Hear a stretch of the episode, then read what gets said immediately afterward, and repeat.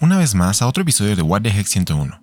Mi nombre es Luis y estoy muy feliz de que estén aquí como cada domingo. El programa del día de hoy no tiene un patrocinador, así que nos iremos directo a las actualizaciones de la semana. Durante esta semana se ha tenido muchos avances con respecto a la situación de las sanciones impuestas a Rusia. Aun cuando inicialmente se había anunciado que las sanciones se harían directo en contra de Rusia y de las grandes empresas de este país, poco a poco las decisiones se fueron adaptando a lo que, pues, se esperaría, Así que al cierre de esta redacción, sabemos que las sanciones ya pasaron a los deportistas mismos, incluso aunque ellos no se hayan pronunciado nunca al respecto. Mientras que algunos equipos rusos han sido eliminados de distintos torneos deportivos, también algunos deportistas rusos han perdido su lugar por la misma razón. Incluso, durante esta semana se dio la situación en la que durante un partido de tenis entre una rusa y una ucraniana, al vencer, la ucraniana comentó que sentía que estaba en una misión por derrotar a Rusia. A mi parecer, actuar en contra de alguien por su simple nacionalidad es algo deplorable. Sin embargo, o si leemos tal vez un poco más entre las líneas, podremos ver que en varios casos existen múltiples razones para actuar así, y que la guerra es únicamente la excusa perfecta para actuar. En otros temas, durante la semana se anunció que el despliegue del servicio de Starlink sobre Ucrania tuvo éxito, siendo este uno de los únicos servicios de comunicación que siguen estables durante la situación bélica en la región.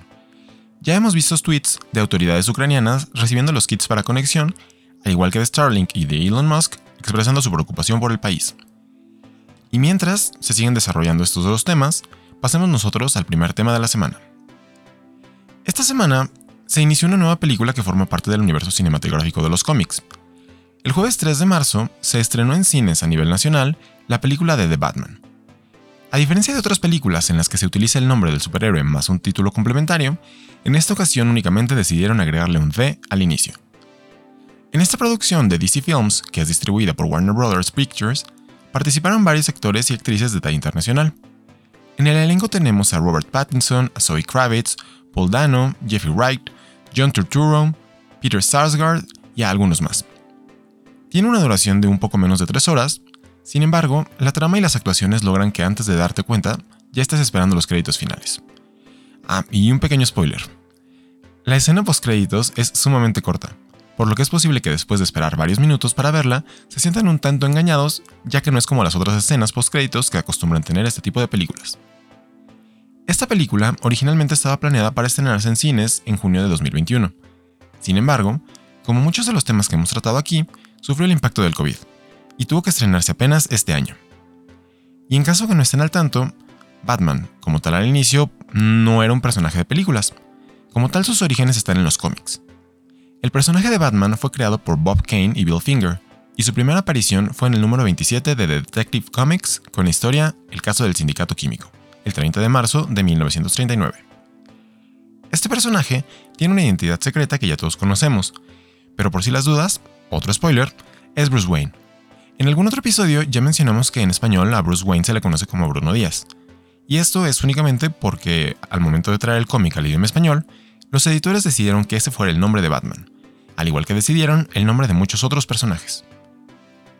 La primera aparición que tuvimos de Batman en el cine fue en el año de 1966 con Batman, la película, en donde Adam West interpretó al justiciero alado.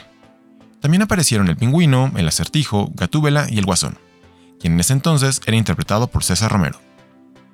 Batman en un inicio era únicamente el mejor detective del mundo, Nunca mencionó nada con respecto a ser un superhéroe, hasta más adelante, que la corriente de los superhéroes tuvo su apogeo, se decidió de dotarlo de otras habilidades y herramientas para que pudiera estar a la par de sus compañeras y compañeros.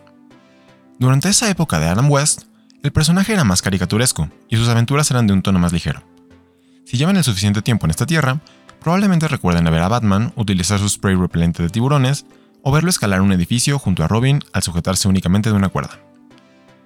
Más adelante, este rol sería interpretado por Michael Keaton desde 1989 hasta 1992. Keaton actuaría como Batman en las películas Batman y Batman Regresa. Desde ese momento, la imagen de Batman se tornó más oscura y misteriosa, en parte por el personaje, pero también en parte porque las películas fueron dirigidas por Tim Burton, que por si las dudas, Tim Burton es muy conocido por dirigir películas como El extraño mundo de Jack, El cadáver de la novia o Sweeney Todd, el barbero demoníaco de la calle Fleet. Más adelante, el manto de Batman caería sobre los hombros de Val Kilmer, para la película Batman Forever, que si bien no fue un gran éxito con los fans por distintas razones de fidelidad a los cómics y los chistes malos de Arnold Schwarzenegger, marcó un cambio total en la línea que tendría Batman, al menos por el resto del milenio. Por último, durante los años 90, en específico en el 97, George Clooney interpretó a Batman y nos dio a los fans uno de los trajes más explícitos y menos solicitados que jamás hayan existido. Si tienen una duda de a lo que me refiero, por favor busquen a George Clooney en traje de Batman. Les anticipo, no, me lo van a agradecer.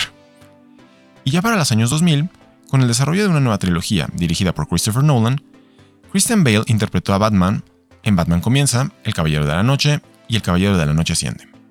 Esta trilogía tenía un matiz de acción y fotografía un tanto dramático y sombrío, pero se entiende muy claramente que estamos viendo una película de superhéroes seria, completamente diferente a Batman por siempre.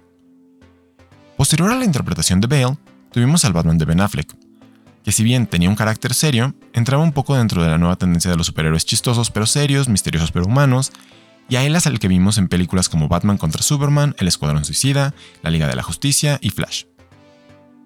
Finalmente, este año tuvimos a un Batman más. En esta entrega de DC, podemos ver a un Batman interpretado por Robert Pattinson que difiere totalmente de lo que estamos acostumbrados a ver. Si bien por mucho tiempo se hizo la comparación entre que Marvel tiene a Tony Stark o Iron Man y DC tiene a Batman o Bruce Wayne, en esta ocasión no lo vemos como un Casanova que aprovecha su fortuna para luchar por el bien, como un hobby. En la película que se acaba de estrenar, vemos una interpretación que encaja con la descripción original de Bruce Wayne, un multimillonario huérfano que se mantiene fuera de los reflectores. Ahora, esta película que fue dirigida por Matt Reeves y que recién se estrenó, ha tenido una historia muy agitada, ya que desde un inicio se había escuchado que esta película sería dirigida, producida y actuada por Ben Affleck. Sin embargo, debido a algunos problemas con el guion, que no convencía ni a los críticos ni al propio Ben Affleck, empezó a alejarse de los roles, dejando primero la dirección, luego la producción y por último el rol de Batman, dándole pie a un nuevo casting. Con la intención de no llegar a cometer ningún spoiler para quien no haya visto aún la película, pasemos pues al por qué es importante este estreno. Como tal, el estreno de cualquier película tiende a, ser, a tener una esfera de influencia muy limitada, por lo que la importancia del estreno tiende a quedarse dentro de los grupos de fanáticos o tal vez a nivel de industria de cine, debido a que en ocasiones estas películas de superhéroes han alcanzado la cima en cuanto a facturación en taquilla en su fin de semana de estreno. Y en esta ocasión no creo que vaya a ser la excepción. Durante los últimos años hemos visto las competencias que existen entre Marvel y DC, tanto en la pantalla grande como en la pantalla chica con sus series y multiversos. Sin embargo, siempre ha habido un claro ganador. Si bien no necesariamente tiene que ver con los héroes o heroínas con los que cuenta cada casa, las adaptaciones y la producción que se le pone a cada una de las películas sí difiere mucho. Marvel, al lanzar su universo cinematográfico, dejó muy por detrás a DC, ya que con las películas individuales y en conjunto de los Avengers, tomaron una gran ventaja. Sin embargo, para algunos de nosotros que somos fans de DC, teníamos la esperanza de una revancha una vez que sacaran la Liga de la Justicia. Sin embargo, quedaron con mucho que desear. Más adelante, con la nueva adaptación del Joker, nos pudimos dar cuenta que el material está y es muy bueno. Sin embargo, necesita de una muy buena dirección, actuación y producción. Y no está por demás decir que también necesita de su buena dosis de efectos especiales de calidad. Ahora, con esta entrega de Batman estamos viendo algo muy similar. Si bien no es de las proporciones de The Joker, la fotografía, la trama, las actuaciones y en general el tono de la película nos permiten apreciar casi 3 horas de calidad. En lo particular, creo que una receta que le ha funcionado muy bien a DC es alejarse un poco de lo infantil y abrazar el lado oscuro de sus personajes. DC parecía que había notado esto también, sin embargo, con la Liga de la Justicia nos pudimos dar cuenta de que sí es así, pero que aún no daban con el tono correcto de obscuridad, sin caer en lo macabro o en lo ridículo.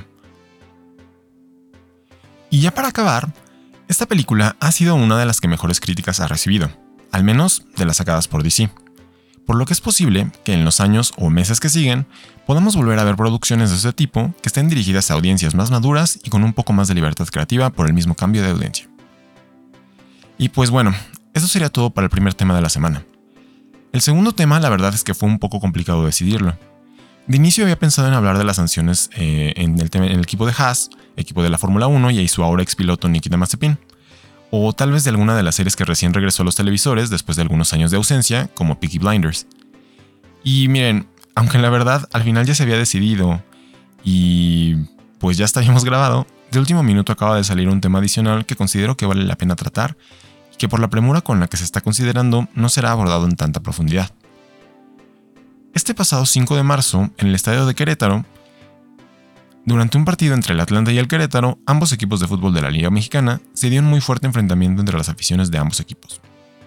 Es importante que mencionemos que durante estos eventos deportivos, en particular en el fútbol, es común que se den choques entre las aficiones locales y visitantes debido a los cambios del marcador. Sin embargo, casi siempre se mantienen en eventos aislados o de muy bajo perfil. Desafortunadamente, en esta ocasión no sucedió así.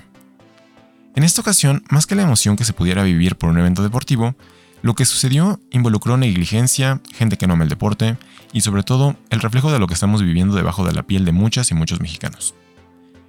Aproximadamente a los 60 minutos del partido, las peleas entre las barras bravas o las porras comenzó a quitar el protagonismo al partido, y ante las agresiones en las tribunas, los jugadores corrieron a resguardarse en los vestidores.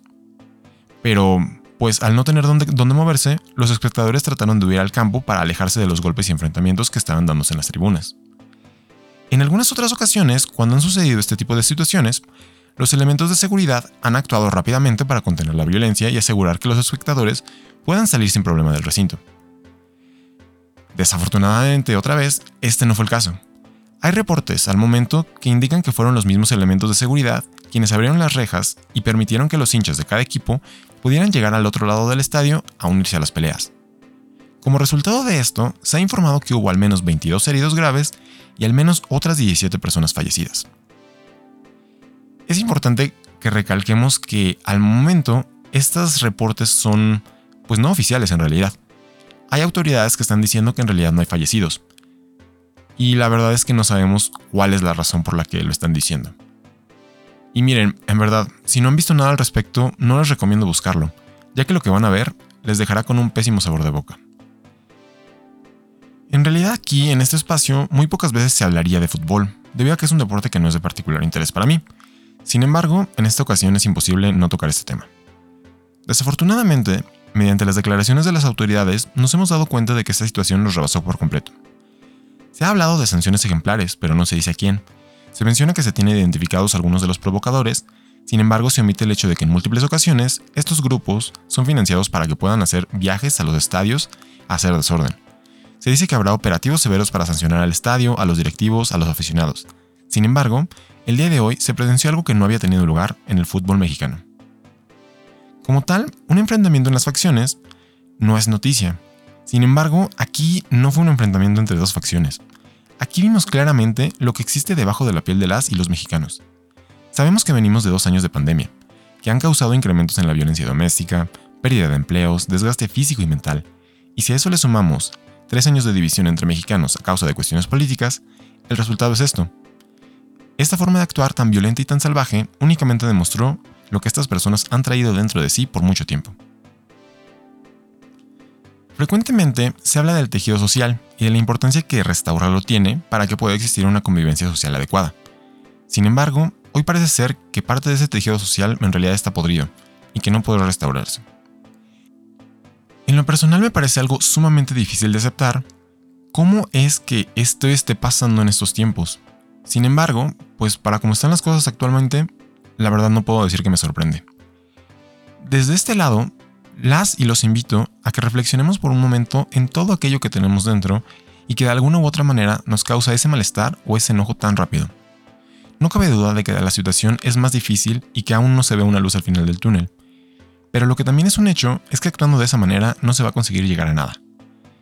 Seguramente alguna persona con la preparación para poder hacer un análisis social del comportamiento de las personas podrá dar, justo, un análisis detallado y preciso sobre lo que los hizo actuar de esa manera. Pero al menos para mí, es simplemente todo ese odio y resentimiento que existe hacia alguien más. ¿De dónde viene? Pues la verdad no sé, de muchos lados seguramente. ¿Habrá alguien en el estadio que merecía estar recibiendo ese odio? De ninguna manera. Pero desafortunadamente, una vez que abrieron la puerta a uno, el resto lo siguió cual manada. Espero que en los días siguientes se tengan mejores noticias al respecto de esta situación, y que todas las personas que en estos momentos están buscando a algún familiar o amigo logren encontrarlos sanos y salvos y únicamente con el susto. Y bueno, pues creo que esto sería todo por el episodio de esta semana. Espero que este tema no esté presente en sus conversaciones de la semana, pero que si lo está, ustedes puedan tener su propia reflexión de lo sucedido y comentar de manera más informada y objetiva al respecto. También me gustaría dejar este programa pues con una nota más positiva. Sin embargo, como lo mencioné en algún otro capítulo, la vida es así. En ocasiones tenemos momentos muy felices y en otras desearíamos no tener que enfrentarnos a algo similar nunca más. Por el momento, espero que se mantengan sanas y sanos. Cualquier duda o comentario me lo pueden hacer llegar en Twitter como arroba WTH-101. Sigan curiosos y curiosos y nos escuchamos la próxima semana.